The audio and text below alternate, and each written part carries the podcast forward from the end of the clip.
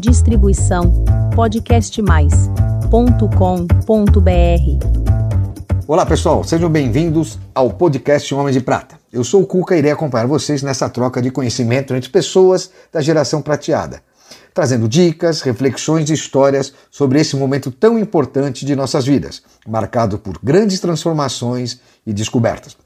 Acompanhe agora mais um episódio do nosso programa.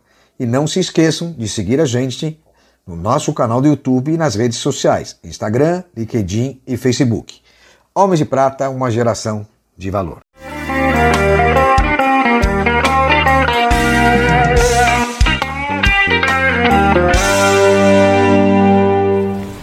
E aqui estamos de novo, meus amigos, queridos homens de prata e mulheres de prata. Quem está comigo? É ele mesmo, tá? O Agenor Gabriel. Vamos lá. Agenor, mas carinhosamente todos o chamam de Kiko. Kiko, seja muito bem-vindo aqui, cara. Prazer recebê-lo. Tudo bom? Oh, tira os óculos. O Kiko é o seguinte: ele tem uma das casas noturnas, um dos bares mais famosos de São Paulo e do Brasil. E gentilmente ele veio falar com a gente e contar as histórias, não só do bar, mas um bar de paqueras. Kiko, antes de começar a falar do bar, queria que você se apresentasse. Você está com quantos anos, quantos filhos? Como é que me fala um pouquinho sobre. Tem que falar a idade? Pode falar, pode falar, aqui não tem problema. Aqui, aqui... Eu tô com 67. Menino! Quase, quase 70, né? Ah, muito... E a minha vida teve duas fases. Uma que eu fingia que não era rock and roll, de bigode, com malina, camisa com monograma tal. Trabalhei no mercado financeiro 20 anos, fundador da BMF e tal. E de repente saí de lá, comprei um bar, virei rock and roll, hoje eu canto, tenho um bar. Então, você, numa paixão de um investimento, acabou sendo o que você gosta de fazer, que é o seu hobby. Cantar, tocar e é dono de um bar. Me fala um pouquinho desse empreendimento seu, como é que é? Olha, eu acho que a coisa mais legal que tem na vida é você chegar num determinado ponto e poder fazer aquilo que você gosta. Eu adorava a noite, adorava ir em bar e tal, eu sempre gostei de cantar também. E de repente eu me vi sair do mercado financeiro, me vi sem fazer nada. Fui sócio de um bar, 50% como investidor. E aí eu vi que não estava funcionando. Já era o Charles Eduardo? Já era o Charles. Charles Eduardo, aqui em São Paulo, ali na Juscelino, número 1400. 1400 está embaixo de um prédio, na verdade você tem que entrar pela rua Miriti. Miriti. Né? Bom, mas aí você comprou, investiu no 50% bar. 50% do bar e tal. E aí meus amigos não acreditavam, né? Falavam assim, pô, mas você comprou um bar, né? Vai beber o bar? É. Daí meus amigos de bolsa até iam lá, eu dava uma garrafa de uísque pro cara. Ele ficava com, assim, com aquele sentimento de gratidão, querendo voltar e falava, pô, me deu uma garrafa, vou voltar lá. E assim foi. Foi, foi, e eu ficava lá às quintas-feiras. É. E aí as quintas-feiras começou a bombar e tal. Mas eu vi que o bar precisava de um choque de gestão. E eu venho do mercado financeiro. Foi o que eu fiz. O bar não, tinha estrutura, não tinha ninguém registrado, era uma, uma, bagunça. Aí, hoje é uma empresa. É uma empresa Há familiar. 27 anos, é isso? Vai fazer 27 agora. Tá, você, seu filho e a sua filha que tocam. E a ex-mulher. E a ex-mulher. A ex-mulher é ela que passa o pix para todo mundo ah, aqui. Lembra da gente. ela fala assim, nós estamos separados, estamos é, divorciados há 22 anos, mas às vezes eu começo a gastar demais, ela fala, não. Para, ô louco. Me fala uma coisa, tem uma característica muito legal lá no seu bar, que é um dos motivos até que a gente conversou para você falar com a gente, que é um bar de paquera. Todo mundo fala hoje dos aplicativos, tudo. E você tem um ambiente real de paquera das gerações da faixa de 40 anos ou mais. Como é que foi pegando essa cara de, de paquera de pessoas mais é, com mais idade, na faixa de 30, 35? Então, ser um bar de paquera, cara, é, não é tão fácil como parece. Porque quando você quer um bar de paquera com ambiente saudável, uma paquera gostosa, espontânea, descompromissada, adulta, entendeu? Sem excessos, sem fetiches, sem é, profissionalismo, achaques e tal, é difícil. Então é, eu consegui criar um clima no bar é, muito seguro Então as mulheres gostam de ir para lá, elas se sentem seguras e é o sonho delas. Elas sempre ouviram falar que o marido talvez tivesse ido lá com alguém, ele nega e tal. E negou, tá negando já é mentira. E quando ela foram, separa, o primeiro foram. lugar que ela quer ir quando ela separa, onde é? Charles Edward. Que Entendeu? legal, cara. Então tem muita gente lá, tem muitas histórias. Eu acho que nesses anos todos a gente tem mais de 200 casamentos, muitas histórias. É, mais de. Vamos fazer um aplicativo Charles Edward de Amor? Então, lá é uma coisa assim mais pessoal mesmo, sabe? Esse negócio de virtual lá não tem não. é, inclusive é da geração que vai também ainda é do presencial, né? Muito presencial. E o que é legal é que não é só um bar de paquera e não é só um bar de gente mais velha. É um bar muito misturado, porque é um bar de rock. E, é isso que eu ia te perguntar. E o foco é rock. Todo dia tem bandas de pop rock, rock, quem já passou por lá para a gente ter uma ideia de pessoas, bandas, cantores que você é, recebeu e as pessoas curtiram bastante? Olha, Paulo Ricardo é, já foi lá cinco vezes. A gente gosta muito do show dele, é um show intenso, incrível, o cara é muito rock and roll. Muitas outras pessoas, tipo o Nazi, já foi lá, o Roger com o traje a rigor. Então a gente já teve é, várias pessoas lá, inclusive em, em 2014, quando o dólar era mais acessível, a gente conseguiu trazer dois velhos grandes é, ícones da música americana, que é o Billy Paul. Grande homem de prato. E o BJ Thomas. Os dois têm Grammy e tal, e os dois fizeram dois shows no bar. Então, os dois já falecidos, né? É. E você é, toca também, canta? Me... Não, eu não toco.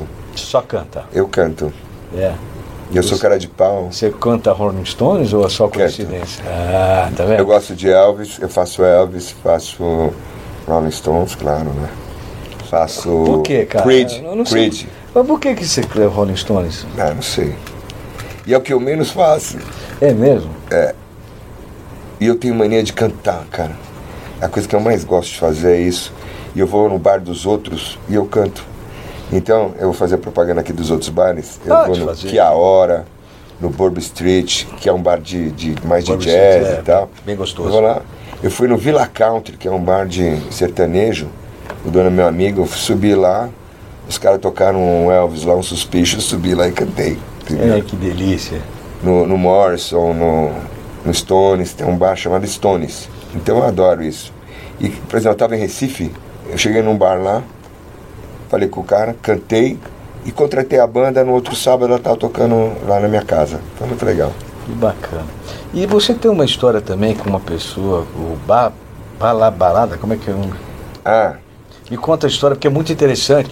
É um cliente deles que acredita em Buda. Então eu queria saber, a ligação do Buda no seu bar tem a ver com o quê? Então, esse cara é um cara muito estranho. Ele vai no bar há 15 anos. Bala balada, não? não? É. Não, ele vai no bar há uns 20 anos. E ele me deu um Buda. Esse Buda, ele é de Singapura, é um homem muito rico. Ele mora aqui no Brasil? Não, ele mora em Singapura, vem uma vez por ano para o Brasil. E ele é budista e tal. E a família dele toda é budista. E ele acredita no Buda do dinheiro, que é um outro Buda. Né? E tem uma, uma árvore específica lá, que ao chegar aos 50 anos ela é cortada e vira o Buda do dinheiro. Eles fazem o Buda e tal, não sei o quê. Esse cara é um cara muito generoso. Ele diz que para ele fazer o dinheiro que ele tem, ele precisa distribuir. distribuir. Ele vai no bar, ele é dá 100 reais de caixinha para cada funcionário. E os que ele gosta mais, ele fala assim: o que você quer? Blue Label, Blue Label. O cara é segurança, ele compra um uísque de 2 mil reais e dá pro cara. Então, ele é um cara incrível. Que dia que ele vem? Muito simples. Ele acabou de ir embora. Porra, gato. É. Ah, que cor. Ele deu mil reais pra minha filha, que trabalha comigo. Mil reais pro meu genro, que é maître do restaurante da minha filha. Mas o que, que ele faz de negócio? Só, desculpa. Ele é o maior é, fornecedor de extrato de perfume do mundo. E ele tem várias fazendas na Índia. Ele, ele fornece para Procter Gamble, para Natura, para Avon, para Mary Kay, para todo mundo, Johnson Johnson. Que loucura. E é legal esse, né? Chanel. Esse reconhecimento, sabe? Ele é, é muito o tratamento simples. que ele dá o dinheiro. Muito simples. É incrível.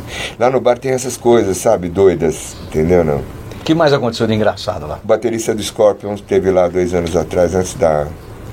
da esqueci o nome dele em inglês, eu não quero falar aqui de me errar. Mas é um cara muito, muito engraçado. Ele chegou no bar e ia ter o show de Scorpion no, no dia seguinte. Ele chegou no bar, entrou lá e falou: oh, Eu sou Fulano, baterista do, do Scorpion. Então, ah, tá. Então é, vamos tomar, eu posso tomar uma aqui e, e, ir lá e tocar? Eu falei: Pode.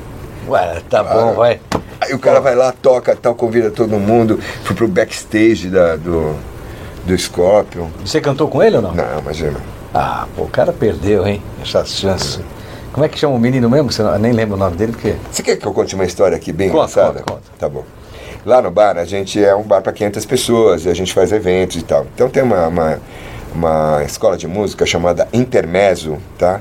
Onde o Lucas Jagger sempre estudou estuda. E eles se apresentam lá. E a primeira vez que esse Lucas Jagger chegou lá, chegou com a mãe dele, né? A Luciana. Que é o filho da Luciana. É. E eles sentaram ali e tal. Aí eu entrei pelo bar. Pai? E, não, e daí ele tava no palco, os amigos dele, os, os amigos falaram assim, ó seu pai lá, ó seu pai lá. Nossa, e ele viu a semelhança? Viu, viu. Daí eles deram risada, foi engraçado. E como é que envolve agora seus filhos? O, seu, o Gabriel, ele tem uma função no bar e a sua filha tem também a Fernanda. Como é que, que você Então, o Gabriel... Você criou um grande projeto para a família hoje, né? Então, o, o Gabriel é o gestor do bar. Ele trabalha com a gente há 12 anos, ele é super profissional. Ele trabalhou no mercado financeiro, foi gerente do Santander Ações, da Faria Lima. Né? E ele melhorou muito todos os controles do bar. Então está tudo sob o controle dele. Nós temos 60 funcionários, ele, ele é super. ele faz o, o demonstrativo de resultado, o DRE todo mês. A inteligência dele ali. A inteligência dele. Então, é, o controle de estoque é terceirizado num cara que não fala com o comprador e, e, e o controle ele tem que bater com o estoque virtual. Cada vez que alguém consome alguma coisa, dá baixa no estoque. Se tem um estoque virtual, daí vem um outro cara, pega o estoque virtual e faz. E ele é muito detalhista. Então, é, as coisas batem, a gente tem uma perda muito Mas pequena. ele é só administrativo ou também ele é operacional nos eventos? Nas... Ele, ele também é operacional, mais menos, mais em eventos, com, com a, a menina, porque a gente tem muito evento lá, né? Ele é muito mais assim o, o, cara que põe ordem na casa, cuida do pessoal, cuida das compras, estoque, tudo. E a Fernanda tem uma outra função que você A Fernanda é chefe de cozinha há 10 anos, ela trabalhou em dois estrelas da Michelin. Bacana. O Gabriel tem 36, a Fernanda tem 31, ambos estão casados. A Fernanda trabalhou no Evai, que ganhou uma estrela Michelin e ela era a subchefe. É, o Evai é do Luiz Felipe. E depois ela trabalhou três anos no Pípero, uma estrela Michelin. E agora abri para ela e para o meu genro um restaurante chamado Estamata, que é do lado do Charles. Funciona junto, né? Na varanda. Funciona né? junto, na varanda do Charles. Gente, é muito legal se vocês tiverem oportunidade de. Só almoço. Só almoço, é fantástico. E a especialidade é italiana, né? Hoje. Italiana. E vai ser o melhor, o melhor é, espaguete a carbonara que você vai comer na cidade. Porque ela trabalhou nesse pípero que tinha uma estrela Michelin por causa do carbonara hum. que ela fazia lá na Itália é o seguinte: agora você vai mandar uma mensagem para os nossos Somos de Prata, além de convidá-los todos para ir beber de graça na conta do Kiko lá. Não, de graça. Venho no mercado financeiro, nem Jamais, almoço. jamais. Não existe almoço de graça. Não, não, mas assim, tem um carinho muito grande para a gente. Se vocês quiserem conhecer o bar, eu faço questão que todos vão, principalmente da nossa faixa etária, é muito legal, um bar respeitadíssimo, sério, bom. Sabe o que é legal lá? A gente tem, é, como é um público mais velho, a testosterona é menor. Então você não tem tanta, tanto, tanta desinteligência, nada disso. desinteligência é ótimo. E, e o nosso bar tem um mote, é o bar mais simpático da cidade. E todo mundo se esforça para ser simpático, entendeu? E é o que a gente faz lá, a gente é, vende legal. alegria. Eu, já eu vendo alegria. Alguns anos atrás, é muito bacana, estive lá com você recentemente. Quintas-feiras eu canto, quem quiser ir ver. Gente, não deixem de ir lá, é muito legal. Kiko, super obrigado. Mensagem para os homens de prata. Quanto mais cabelo de prata você tiver, faça mais aquilo que te faz feliz. Ah, que legal. Porque o tempo para nós daqui para frente é o que mais importa. Que bacana, aí, tá vendo, gente? Pessoal, espero que vocês tenham gostado. Fica com Deus. Homem de Prata, uma geração de valor.